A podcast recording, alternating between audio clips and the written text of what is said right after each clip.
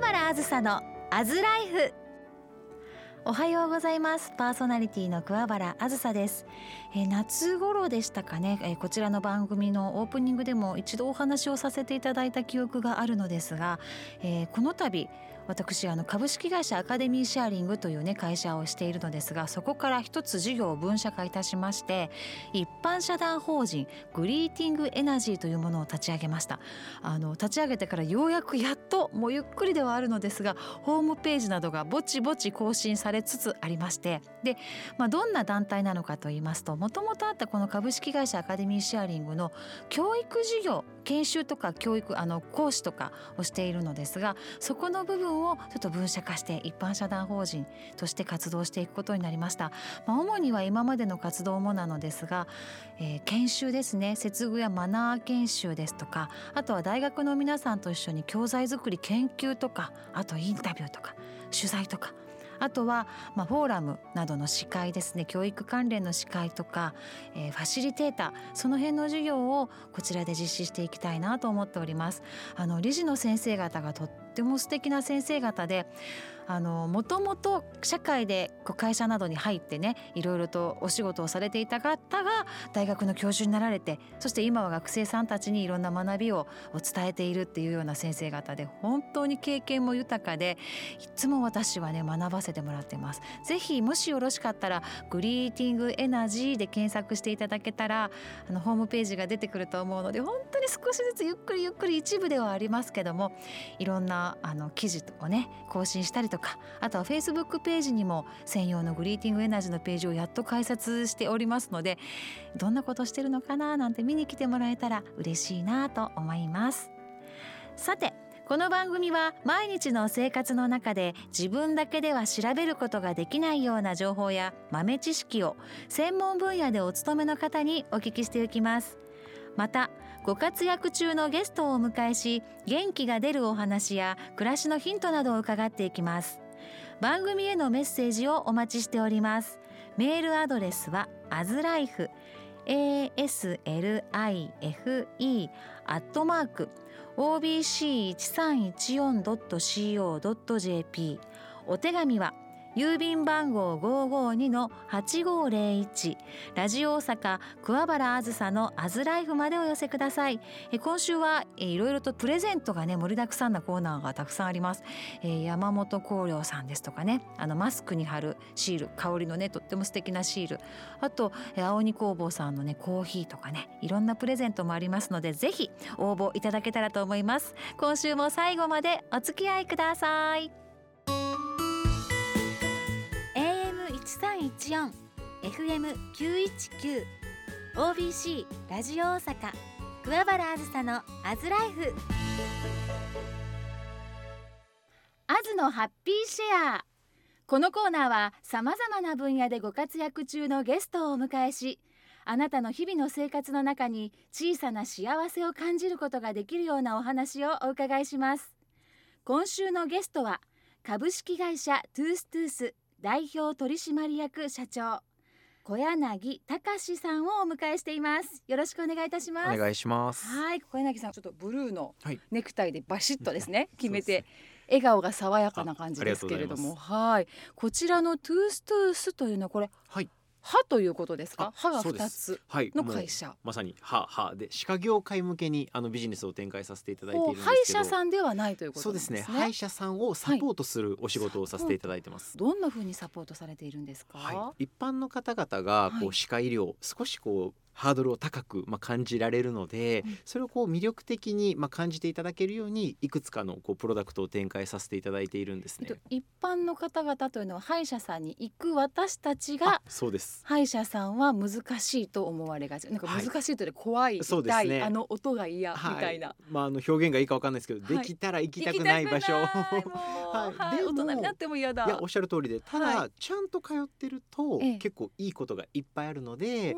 それをこうどういういうふうに我々が伝えていくのかっていうことを今お仕事としてさせてもらっています。じゃあいろんな歯医者さんと一緒にこうサポート、手を取り合ってされているということなん今のですね。北海道から沖縄まで全国で1000の歯科医院さんがクライアントでいてくださっております。すごいですね。線ですか。はい、小柳さんはもともと歯医者さんだったとか、はいなんかご自宅が歯医者さんだったとか。は全くなくって、ええはい、あの私もともとはあのこの近くのテーマパークの、えー大型テーマパークで、はい、大型テーマパークでこの弁天町の近くといったらあそこですね。はい、そうですね。はいはい。ええあそこで教育係だったりあとはまあいろいろコンシェルジュのお仕事をさせてもらっていたんおですけど勤めの皆様の教育。はいそうですねなんですか。はい急というか急展開というか 歯医者というのは、ね、そうなんです。はい。でその後、ええ。医療法人の事務長のお仕事をさせてもらいまして、うん。一つの医院の中からどういうふうに患者さんに伝えていくかっていうことをやらせてもらっていたんですけどそれをやってるうちにこれもっと全国の歯科医院さんと一緒にやっていきたいなということで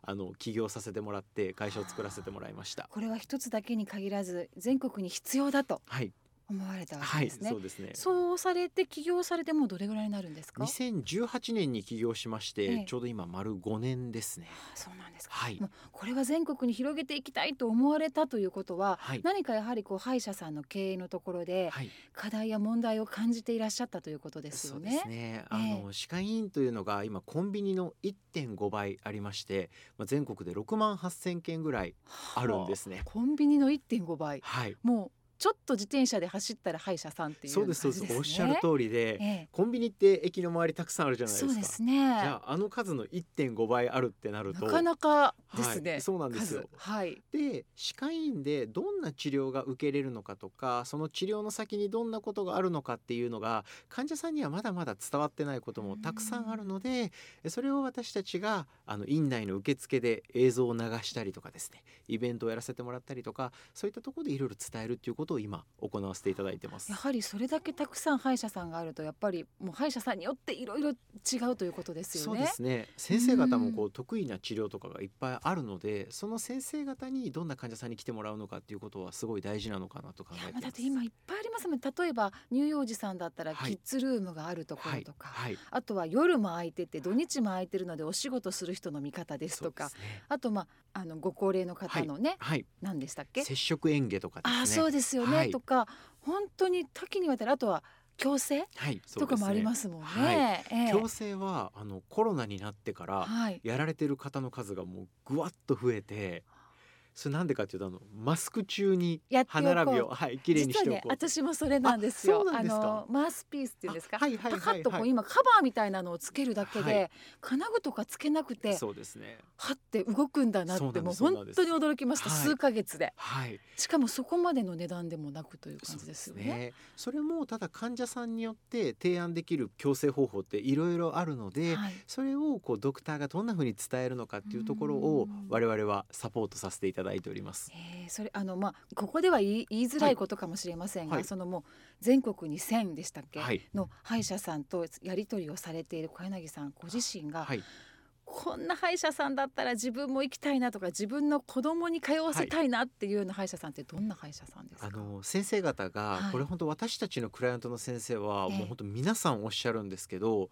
今から患者さんに伝えようとしている治療を自分の家族にでも進めるかどうかっていうのをすごい大事に考えられてる先生多くいらっしゃるんですね。なるほどやっぱり家族に受けさせたいと思う治療をこう患者さんにもやられてる先生って本当素敵だなと思うのでそうですね本当に大切な人にということですもんね。はいん自分があの産んだところの産婦人科が全然話違いますけど、はい。自分の子供もここで産ませたいって、あはいはい。助産師さんがおっしゃってたのをちょっと今思い出しましたけれでどもまさに同じことですよね。ご利用者様や患者様を家族のように思えるかはいってい。うところですね。はい、まあいろんな歯医者さんきっとあるんだろうなと思いながら今お話をお聞きしてますが、はいその中でまあいろんな活動をしているということですが、はいトゥーストゥースさんならではのご活動というのはどんなことがあるんでしょうか？はい、はいあの我々本来はその先生方とお仕事をさせていただく、まあいくつかのあの事業を展開させていただいているんですけど、はいまあそれとともにこう社会貢献の位置づけも含めて弊社のオリジナルキャラクターで歯磨きうさぎというキャラクターがそうなんですよ。今日これいただいていいんですか？もちろんプレゼントさせてもらいます。座るんですよねそうなんです。で座っ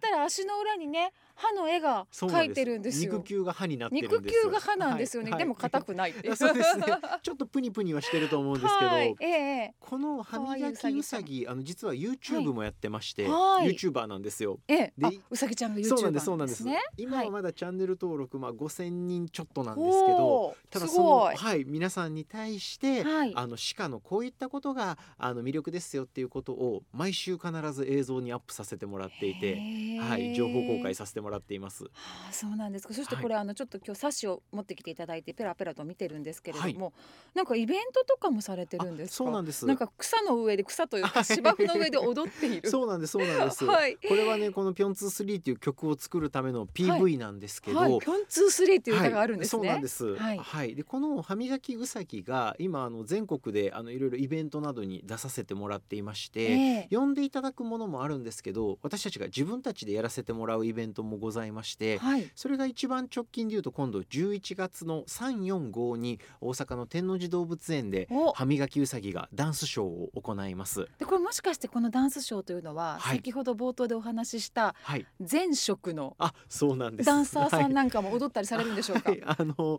某テーマパークで活躍されている、あのダンサーのみんなもあの協力してくれてまして、すごい。はい、これはもう今までお勤めされてきたご経験の強みですね。そう。ですね。あの、ええ。まあそこのテーマパーク以外の出身の方も、あの活躍してくださってるんですけど、本当にいろいろな支えがあってこのイベントをやらせていただいてまして、見に来る方驚くでしょうね。うさぎちゃんが歯のなんか体操してるえクオリティ高くない？みたいなあ感のじですね。うさちゃんもめちゃくちゃ踊れるんですよ。あうさちゃんの中に入っている方も。あいえいえ、うさちゃんがうさちゃんが踊ってくれるんです。あうさちゃんがはい。失礼いたしました。楽しく一緒にダンスしてくれるので、とってもお上手なんですねいやもうめちゃくちゃ上手で、で一回そのダンスショーやるともう400人ぐらいの親御さんたちと子供さんたちがみんな集まってくれるんで。やっぱりキャラクターだけではなくそのダンスのクオリティって大事なんだなって今思いましたね。もうめちゃくちゃ大事で。でその中で、はい。まあ、例えばあの歯磨きについてということがあったりとか、あとは食育についてだったりとか曲ごとにメッセージがあるのへでーそういったことをお伝えさせてもらっています。これ曲は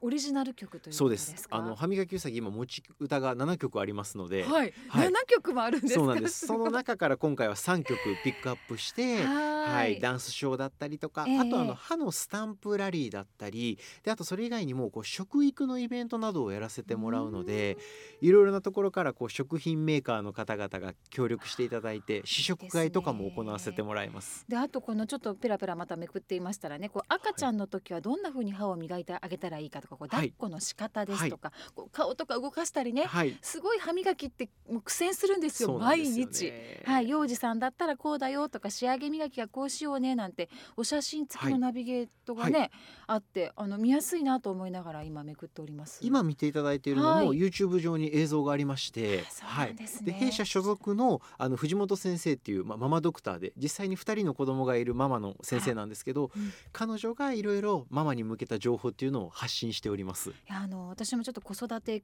のねコミュニティなんかを運営ししていると離乳食とかおむつをこう外す時のタイミングとかと同じぐらい、はい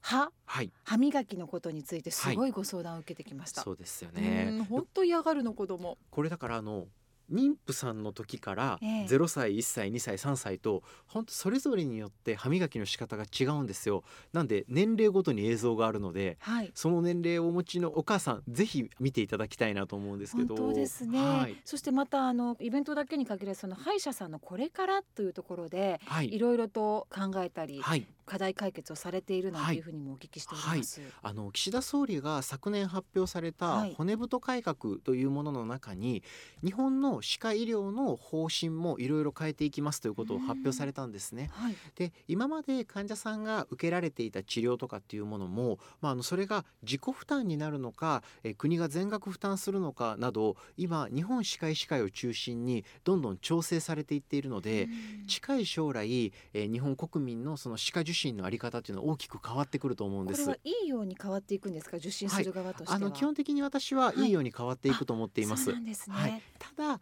情報をちゃんと持っているか持っていないかはすごく大事になってくるのでその情報発信を我々がしっかりとこれからこの歯磨きうさぎたちを中心に伝えていきたいなと思っています手続きと。かちょっと間違えてしまうと負担が大きくなったりする可能性もある。そうですねというよりは、どれだけいい状態をキープできているのかというのが一番大事になってくるかなと思います。はいそうなんですね。そうなんです。でまたあの一度口の中に虫歯が一本でもできてしまうと、はい虫歯菌が口の中に住んでしまって、はい、虫歯が増えていくっていうのをね聞いたことがあはい、るのではいですね。これもまあいろいろちょっとエビデンスあってい諸説はあるんですけど、ええまあやっぱりおっしゃられるようにいい状態をずっとキープしとく、まあこれが一番大事だなと思います本ね。当ですね、はいまあ、幼い時からしっかり仕上げ磨きもううちの子供たちももういろいろねうん素晴らしいです。あのでも本当あの大変でしたそうですよね。はい、で虫歯一本できてしまったらあーできてしまった。って言ってね、はい、でもねそれで、ね、連れて行ってあげなきゃいけない。お母さん自身が自分を責めちゃうことすごくあるんですけどそれはあの、お母さんだけが悪いわけじゃないんですよ。うん。もう今までいろんなことが重なってなんで。なんか体質もあるなんて聞いたことがあります。そうなんです。なので、気軽にまずは歯医者さんに相談するっていうことが何よりも大事かなと思います。定期検診とかも大切だって言いますよね、はいめちゃくちゃ大事です。体と一緒歯も同じですよね、はい、さあはい最後になりました。小柳さんもう一度11月のイベント情報を教えていただけますはい、か、歯磨きうさぎのイベントとしては10月31日からはい。11月5日まで、あの天王寺動物園で実施をさせていただくんですが、ええ。その中でお子様向けのショーを開催するのが11月の345でございます。はい。1日3回ショーを行うので、はい。ぜひあのご家族揃って遊びに来ていただければと思います。動物園でも遊べますしね、はい。あお楽しみいただけたらと思います、今週は株式会社トゥーストゥース代表取締役社長の小柳さんとのお話でした。ありがとうございました。ありがとうございます。桑原あずさのアズライフ。